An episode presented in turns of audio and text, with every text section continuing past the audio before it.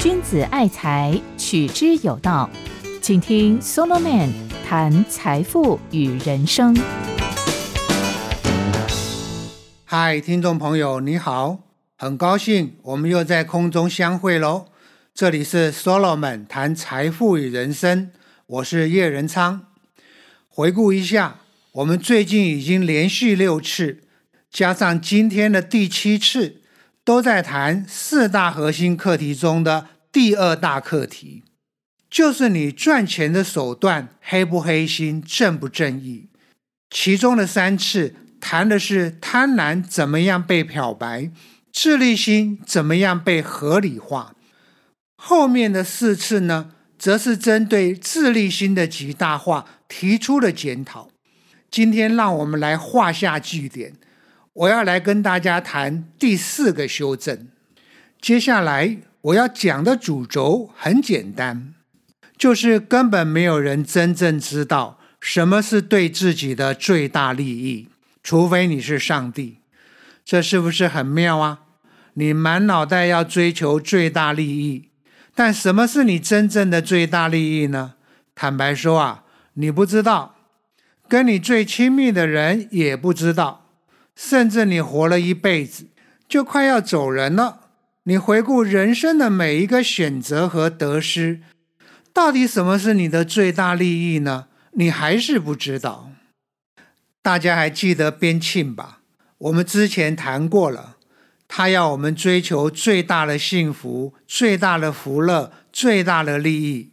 但拜托啊，这可是好几千年来的哲学家都没有办法正确回答的千古难题呀！但边沁这位效益主义的大师。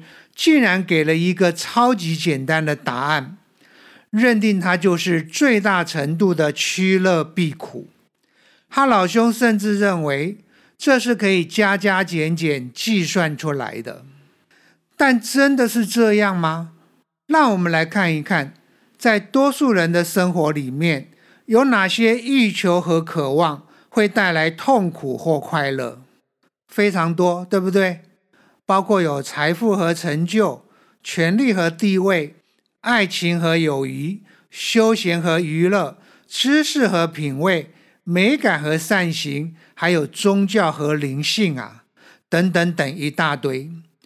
他们都会带给我们快乐、利益或幸福，但也可能带给我们痛苦、损失或悲哀。边沁非常天真。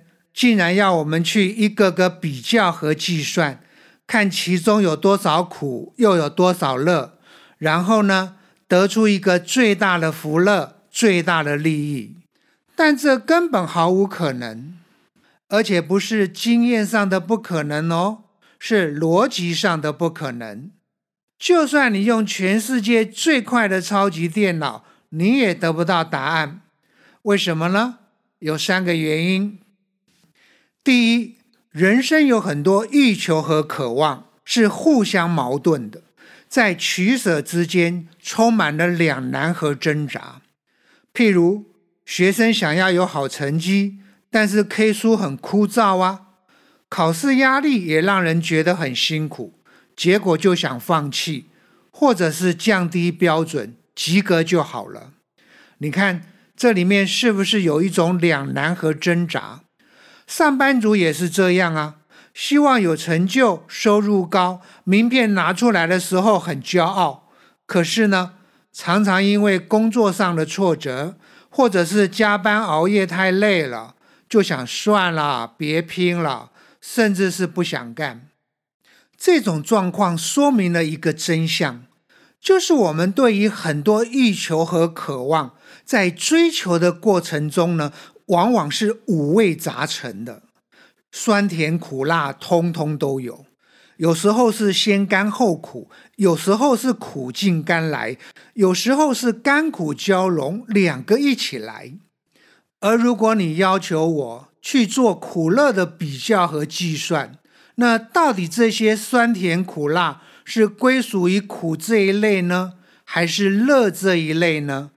我想多数人啊。会觉得不知道该怎么办，很多事情就是这样，是苦也是乐，苦里面有乐，乐里面有苦，你很难厘清的啊。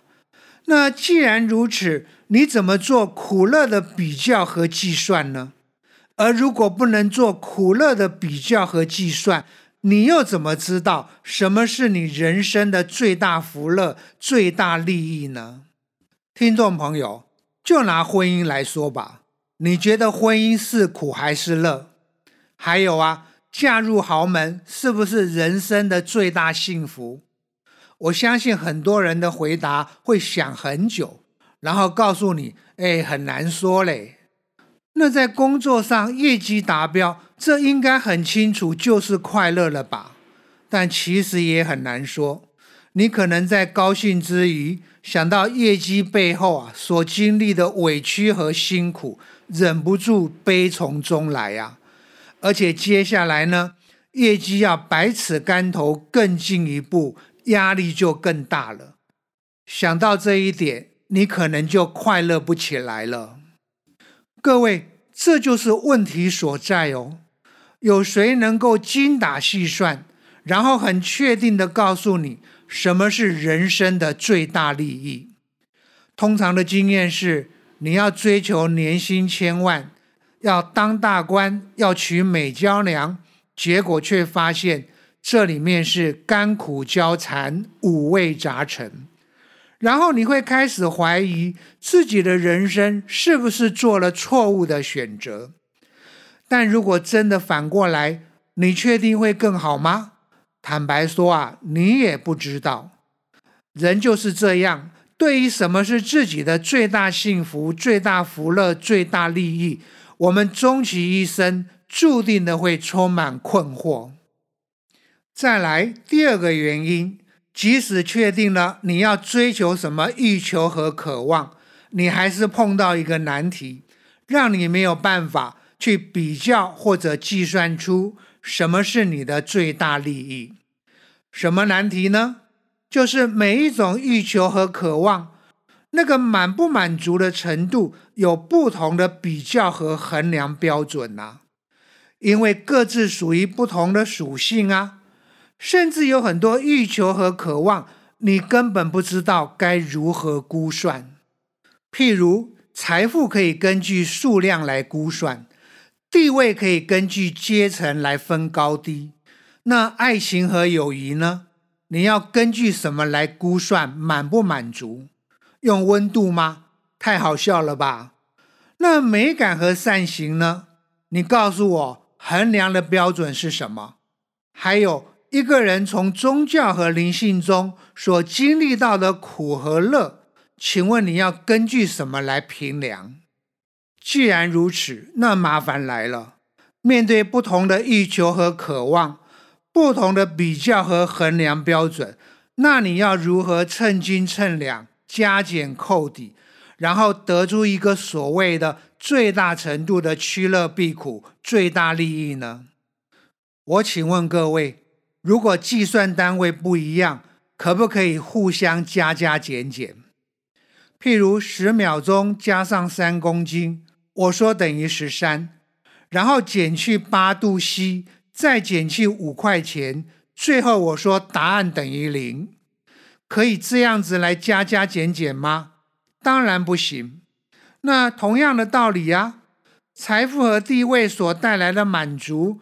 可以跟爱情和友谊加加减减，然后再跟美感和善行所带来的苦和乐加加减减，最后得出一个人生的最大福乐、最大利益吗？这太荒谬了吧！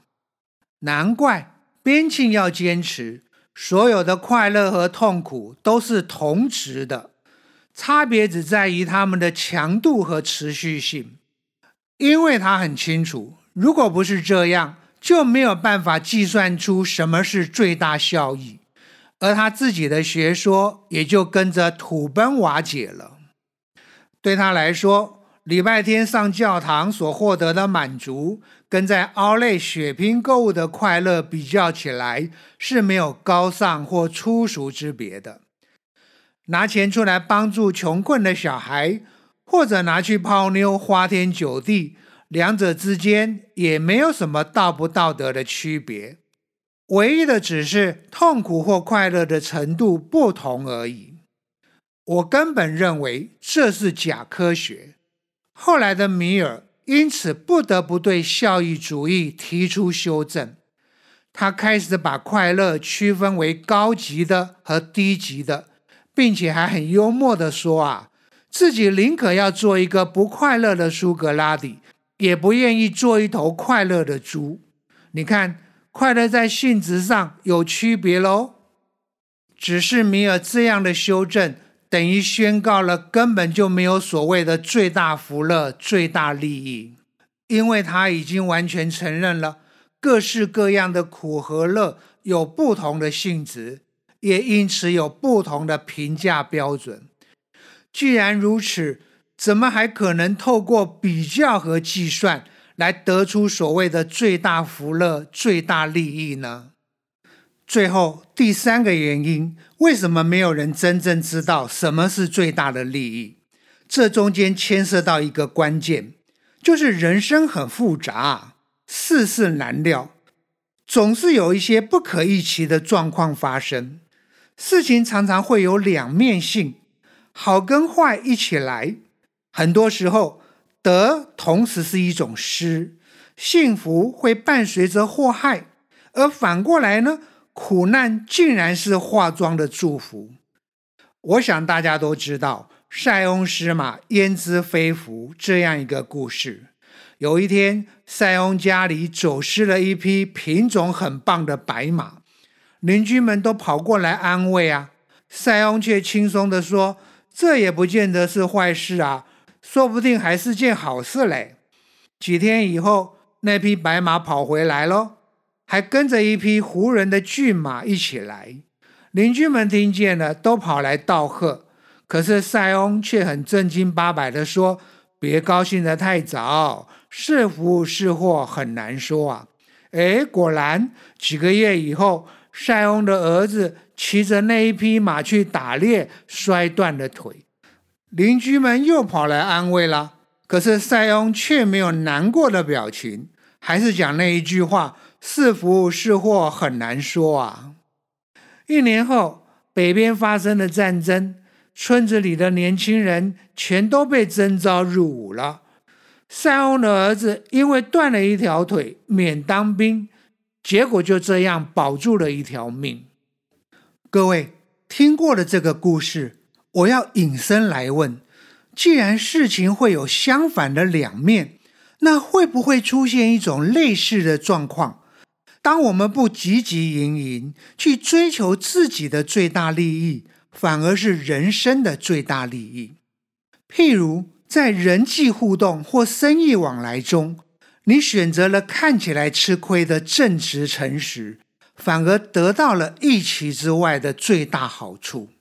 耶稣不也说过一句很有智慧的话吗？你若赚得了全世界，你以为是你最大的利益吗？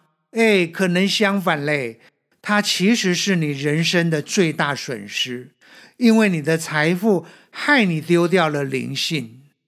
很多时候，我们要学习反向思考。很多人认为拥有最多的财富，人生最幸福，但真的是这样吗？世事难料啊，搞不好就是因为这些财富给你带来杀身之祸，或者因为这些财富你变得心高气傲，大家都讨厌你。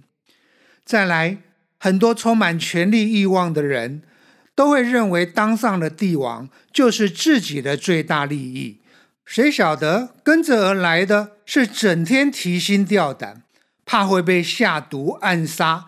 或者是发生政变，还有啊，男人如果交往的最多情妇，你觉得那是他的最大福乐吗？大家都会羡慕他，说你好棒，是吗？其实啊，还是那一句话，是福是祸很难说。我很喜欢老庄有一种境界，就是告诉你很多事情很吊诡，有两面性，譬如。在分配利益的时候，你总是爱计较，拿的少一点就一脸不高兴。但你确定倘若你如愿以偿，就会比较幸福吗？别忘了，很多事情的发展未必如你所预期的，很可能因为你的爱计较，你的人缘很糟糕，陷入孤立。所以庄子会教我们：把手放开吧，得而不喜，失而不忧。而如果你这个人的眼光有高度，你就会了解人生啊，其实小而不寡，大而不多。我最欣赏的是老子的两句话：“圣人终不为大，故能成其大；夫为不争，故天下莫能与之争。”这两句话等于是在说，当我们不求自己的最大利益时，反而是人生的最大利益。你越不跟人家竞争，就越没有人竞争得过你。我相信啊，有不少上了年纪的人听了会蛮同意这个哲理的。面对利益这个课题，我们其实需要反面思考。讲到这里，我们可以做个结论喽：什么是你人生的最大利益呢？没有人真正知道。为什么呢？第一。人生的欲求和渴望，有时候是先甘后苦，有时候是苦尽甘来，还有的时候是甘苦交融，五味杂陈。没有人能真正搞清楚，选择了什么才是人生的最大利益。第二，人生的每一种欲求和渴望，他们的满不满足，各有不同的比较和评价标准。你怎么可能把这些不同计算单位的东西加加减减起来，得到一个什么所谓的最大利益呢？这根本是假科学。第三，人生很复杂，很多事情不是照你所预期的状况去发展的，甚至还会刚刚好相反。有时候，你越是聪明能干、帅哥美女。人生反而比较坎坷不顺利，因为很多人嫉妒排挤你呀，或者你以为考上研究所或国考是你的最大利益，谁晓得你的人生就因此错过了另外一条更适合你的路。好了，对于利益的极大化，我们整个修正和检讨讲完喽，也就是九堂课中的第四堂课。以下让我来做个总结：第一，道德就像呼吸一样，自然而然，你否定不掉的。你必须去回应他的挑战，给他一个诚恳的答复，否则你要追求最大效益，反而折损了效益。不要把道德当作自利心的敌人，听他的话，通常会增加效益。第二。即使撇开道德不谈，自利心也绝对不能发展为掠夺的、寡占的，还有排他的。你要能够换位思考，了解到相互的利他、共生双赢，才是彼此的最大利益。真正的高手是透过利他来实现利己。第三，当自利心的扩张越过了一个临界点。开始伤害其他人群的时候，就该停止了，并且要以有限的、合理的收益为满足。自利心既然声称可以带来公共利益，那就不可以把自己的利益建立在别人的痛苦上。第四，对于什么是自己人生的最大利益，其实并没有人真正知道。他未必就是拥有最多的财富，握有最高的权力，或者是嫁入豪门，跻身上流。人生很吊诡，有时候你追求的是自己的最大利益，竟然变成对自己的最大不利。而一个从来不计较的人呢，反而最开心、最幸福。各位有没有发现？这是个检讨和修正，我始终没有否定自立心，是不是？我只是给了他一些规范、一些提醒，把自立心转化一下，导入正途。听众朋友，今天就讲到这里喽。下一个讲次，我们将要进入四大核心课题的第三个课题，就是财富该如何使用。期待跟大家再一次空中相会。我是叶仁昌，你现在收听的是 Solomon 谈财富与人生。拜拜喽！财宝在哪里？心也在哪里？人生的财宝都在 Solo Man 谈财富与人生里。